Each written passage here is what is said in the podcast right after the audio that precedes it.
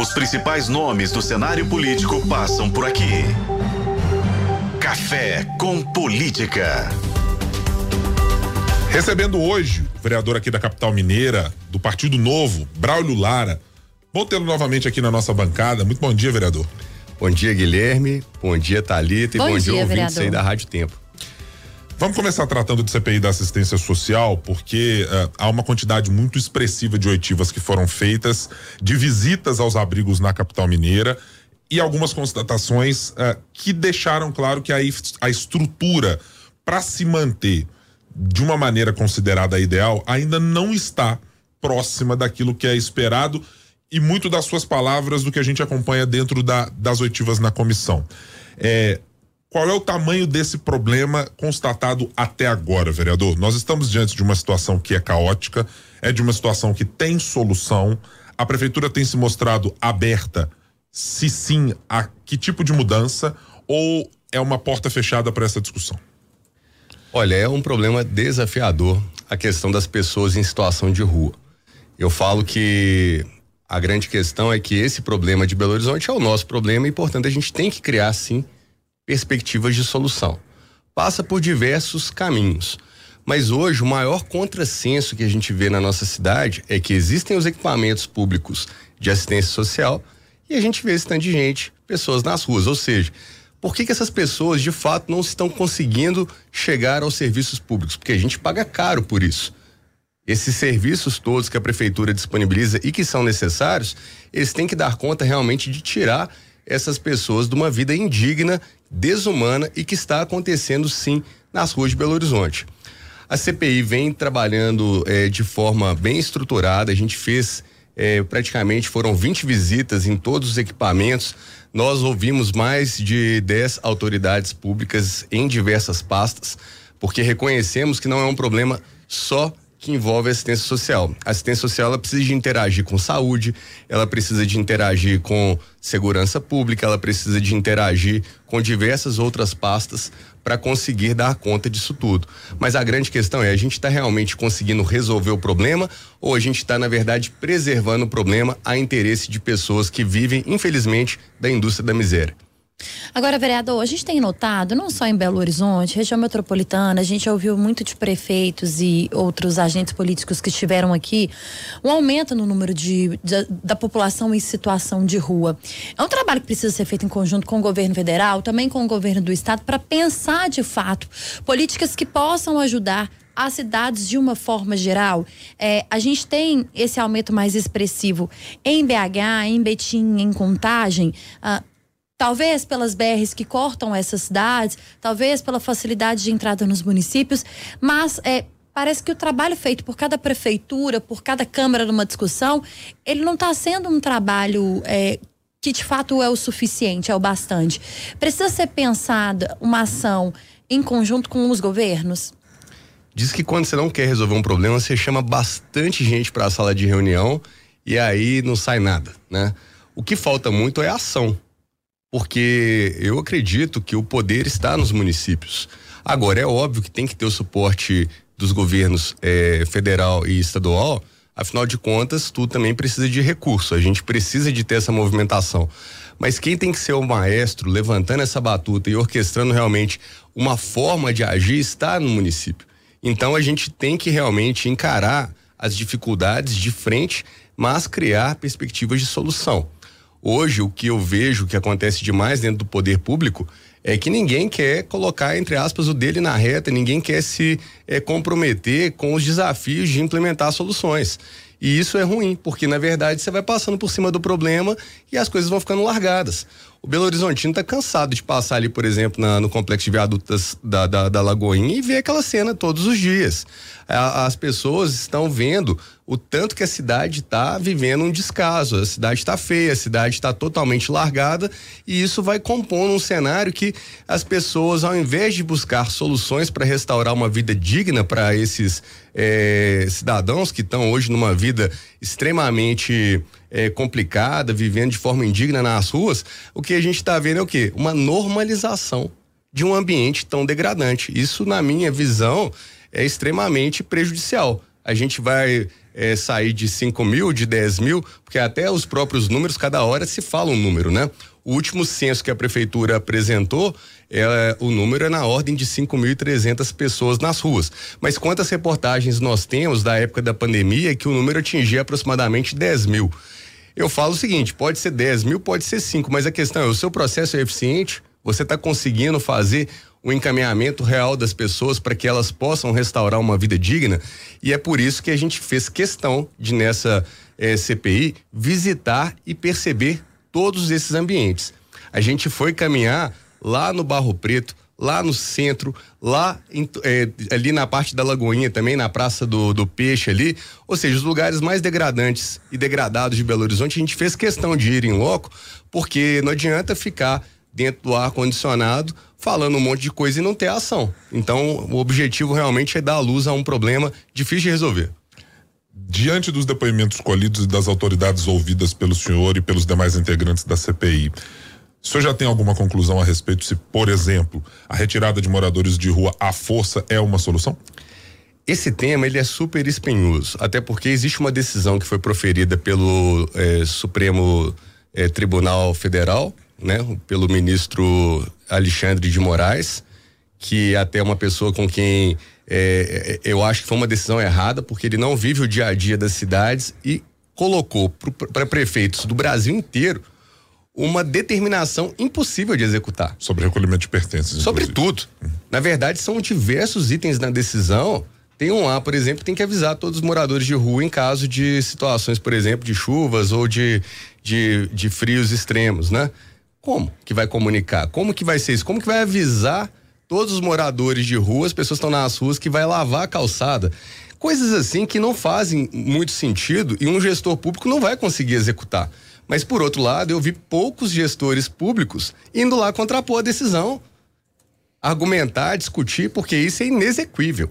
Agora, além disso tudo, a pergunta é, é a questão da obrigatoriedade de sair das ruas, que é uma discussão complicada, né? Porque hoje existe essa vedação, mas a gente está, na verdade, relativizando que perante a lei as pessoas são tratadas de forma desigual. E aí é um ponto que eu acredito que nós temos que ter total serenidade para discutir. Por quê?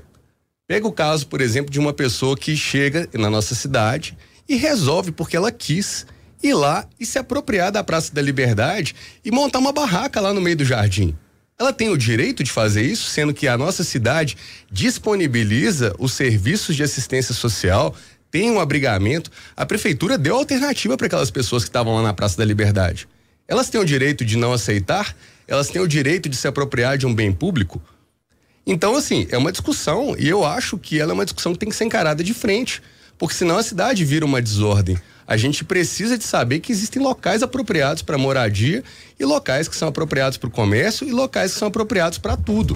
E aí a pessoa se sente no direito, por causa da sua situação social, de fazer o que bem entender, e aí vem ocupação dos espaços públicos, obstrução de passeios, é, depósitos de reciclagem que são feitos no meio de praças. Por que, que cada um, então, que chega pode resolver o que bem entender? Aí entra é, aí em campo a fiscalização. E a fiscalização ela tem toda uma metodologia para tratar das pessoas que estão nessa situação de vulnerabilidade social. Mas a gente tem que saber o seguinte, gente: existem deveres e existem direitos. O direito não pode sair anulando também os deveres que um cidadão tem perante a toda a sociedade. Agora, vereador, o senhor tocou num ponto muito importante uh, uh, nessa questão da escolha, né? Muitas vezes o que as cidades trazem pra gente aqui é exatamente isso que o senhor falou.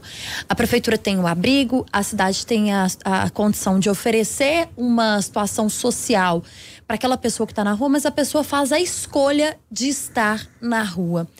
É claro que cada caso precisa ser pensado como cada caso, mas até para esses casos onde há resistência, por exemplo, de sair da rua, de ir para um abrigo, de conseguir um emprego, de, de ter os filhos numa escola, numa creche, matriculados, porque a gente está falando de uma situação de rua que não envolve só pessoas adultas, envolve crianças também, famílias, como foi o caso daquelas famílias que estavam lá na Praça da Liberdade.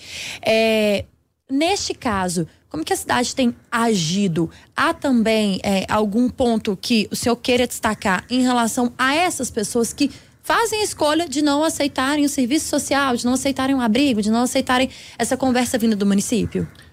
Olha, o primeiro ponto é que eu quero é, parabenizar o trabalho de todos os assistentes sociais, porque depois de todas essas andanças eu vou falar que são pessoas que vão direto para o céu, né? Porque todo assistente social ele tem que ter uma abordagem extremamente técnica, humana e até que ele vai fazendo as entrevistas, perguntando, sabendo da trajetória daquela pessoa, ele vai mapeando um encaminhamento. E se ele ao chegar nas conclusões do encaminhamento dele, ele não tiver ferramentas para conseguir consolidar todo aquele trabalho que ele fez, o trabalho é jogado de fato às vezes até no lixo. E isso é muito ruim, porque a gente gasta sim uma energia muito grande, porque eu falaria o seguinte, gente, é trabalhar nessa linha de frente é difícil, porque você começa a absorver a energia muito é, ruim, às vezes, da situação que aquela outra pessoa viveu. Então, assim, eu reconheço o trabalho de todos os assistentes, é, assistentes sociais. E eu vejo que quando a gente entra nessa linha do encaminhamento, aí cai a questão do ponto prático. Nós tivemos, por exemplo, visitando um abrigo, o abrigo lá da Granja, Granja de Freitas, é região leste, quase divisa ali com o Sabará. E o que que a gente viu? Numa região que está mais periférica, um abrigo que estava esquecido totalmente pelo poder público, com pessoas que estão lá há anos e anos esperando serem encaminhadas. Que uns lutam por moradia, Outras mães reportaram, por exemplo, que se elas começarem a trabalhar para tentar o autossustento, o conselho tutelar vem tira os filhos. Tipo assim, situações terríveis e que foram reportadas pelas pessoas que estão lá. E aí vive eh, essa população numa insegurança mortal de ela não saber realmente se ela tem a tranquilidade para dar o próximo passo. Quando falem, por exemplo, no Bolsa Moradia, que é aquele aluguel é, social que as pessoas vão é, recebendo, não existem imóveis em Belo Horizonte que se enquadram dentro da, da, da lista de exigências que a prefeitura coloca.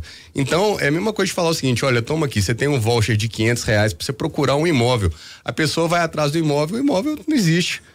Ou ele existe numa, no, no aglomerado, mas aí ele não atende todos os requisitos. E as pessoas vão ficando aí desoladas, né? Procurando uma agulha no palheiro, não conseguem ir para o programa é, que a prefeitura fala que funciona, mas a gente sabe que não está funcionando. E isso é muito ruim, porque você pega uma pessoa que está em vulnerabilidade e coloca para ela um monte de requisitos que sequer a prefeitura dá conta de cumprir dentro dos próprios abrigos. Nesse ponto em específico de aluguel social e inclusive porque o senhor menciona o valor, o senhor acha que é necessário, portanto, aumentar o valor desse uh, aluguel social? A gente tem que fazer uma, uma situação que se encaixe com a realidade. É, hoje eu, eu, sou um profissional do mercado imobiliário. Minha atuação antes de ser vereador é com compra e venda de imóveis. Eu, eu mexo com isso. Os imóveis eles vão subindo de preço ao longo do tempo. Hoje você não acha barracão para alugar por 500 reais fácil. Não é meu nível de, de atuação profissional, mas eu quero dizer o seguinte: vá atrás de um local para morar por 500 reais. Você não vai achar. Não é então, assim, não é né, prático. Aí você fica no discurso, mas não consegue encaixar com a política para valer. E, o, o, e o, o, presidente da Urbel, na hora que nós questionamos na CPI, ele deixou bem claro que tem uma verba de mais ou menos 10 milhões de reais pronta para pagar esses aluguéis sociais, mas não consegue fazer o processo fluir. Então, assim, você vai enxergando todos os gargalos. E o problema que é bom mesmo não é resolvido. Mas aí eu vou insistir na pergunta, Braulio. Nesse cenário, é se a política pública não está 100% contemplando a necessidade, é melhor suspenda-se ou retire-se a política pública ou turbine a política pública? Você tem uma posição sobre isso? Olha, eu tenho a convicção que a gente não pode abandonar a assistência social em hipótese nenhuma, porque senão os efeitos colaterais são muito maiores. O que nós precisamos é de ter um trabalho sério e um trabalho engajado para é, ir resolvendo o problema e ele sendo é, reduzido. É, o meu sonho é não ter pessoas nas, na, nas ruas da cidade. Não ter pessoas, por quê? Porque a gente foi eficiente num processo de assistência social. Eu gosto de dar um exemplo extremo ao contrário. Pega uma cidade como Gramado, lá no Rio Grande do Sul, tão famosa como destino turístico. O processo de assistência social deles funciona bem ou é porque não precisa? Eu respondo hoje com toda segurança. Funciona muito bem. Mas tem, porque eles continuam tendo a demanda, na verdade. Tem gente que vai migrar para lá e tudo, mas eles conseguem ser muito eficientes. É lógico que numa grande capital o desafio é grande, mas a gente não pode, na verdade, trabalhar para o problema crescer. Você tem que trabalhar para o problema reduzir. E isso implica numa assistência social que funcione bem na cidade. Então, quando a gente vem numa CPI, a gente vem escutando um por um, a gente está, na verdade, é cutucando para que todos façam sua parte bem feito para a gente realmente conseguir colher bons resultados. E quando o senhor fala sobre a, a questão social funcionar, para além do aluguel, é preciso pensar também é, em opções onde essas famílias que possam receber o aluguel social, por exemplo, consigam encontrar numa mesma região uma moradia, uma escola, um atendimento à saúde pelo SUS ah, e também lazer, né, que é importante. A prefeitura tem hoje, é, nas suas regionais, o vereador, estrutura para que isso aconteça de forma igualitária? A prefeitura tem equipamentos na cidade como um todo, mas só que a maior parte desses equipamentos estão concentrados na região Centro-Sul, que é onde mais de 50% desses fatos de pessoas em situação de rua são observados. Nós precisamos de reforçar? Precisamos. Mas uma questão difícil que a cidade também vai precisar de encarar é de ressignificar como exercer a caridade. Às vezes tem instituições privadas que funcionam com doações e que ficam mais à margem da, da, da, cidade, nas regiões mais periféricas e não são vistas pela massa de pessoas e não recebem nenhum tipo de ajuda da prefeitura. E essas às vezes fazem milagre com pouco dinheiro de conseguir abrigar pessoas. É, tem uma entidade, por exemplo, que eu visitei que é super é, eficaz no, no resgate de pessoas idosas que são abandonadas nos hospitais, a ponto de receberem alta, não terem outra alternativa a não ser ir para a rua. E eles vão e acolhem essas pessoas. Não tem nenhum real de dinheiro público para ajudar. E o dinheiro que eles têm de doação acabam sendo assim insuficientes porque quem são os gestores desse tipo de, de equipamento tem um coração maior do que o mundo. Eles sempre tentam abrigar o próximo, de não deixar ninguém para trás. E essas pessoas, a população precisa de ver e ajudar. Em contrapartida, não adianta uma uma entidade ficar fazendo marmitex enchendo todo mundo ali na praça da rodoviária de, de, de marmitex.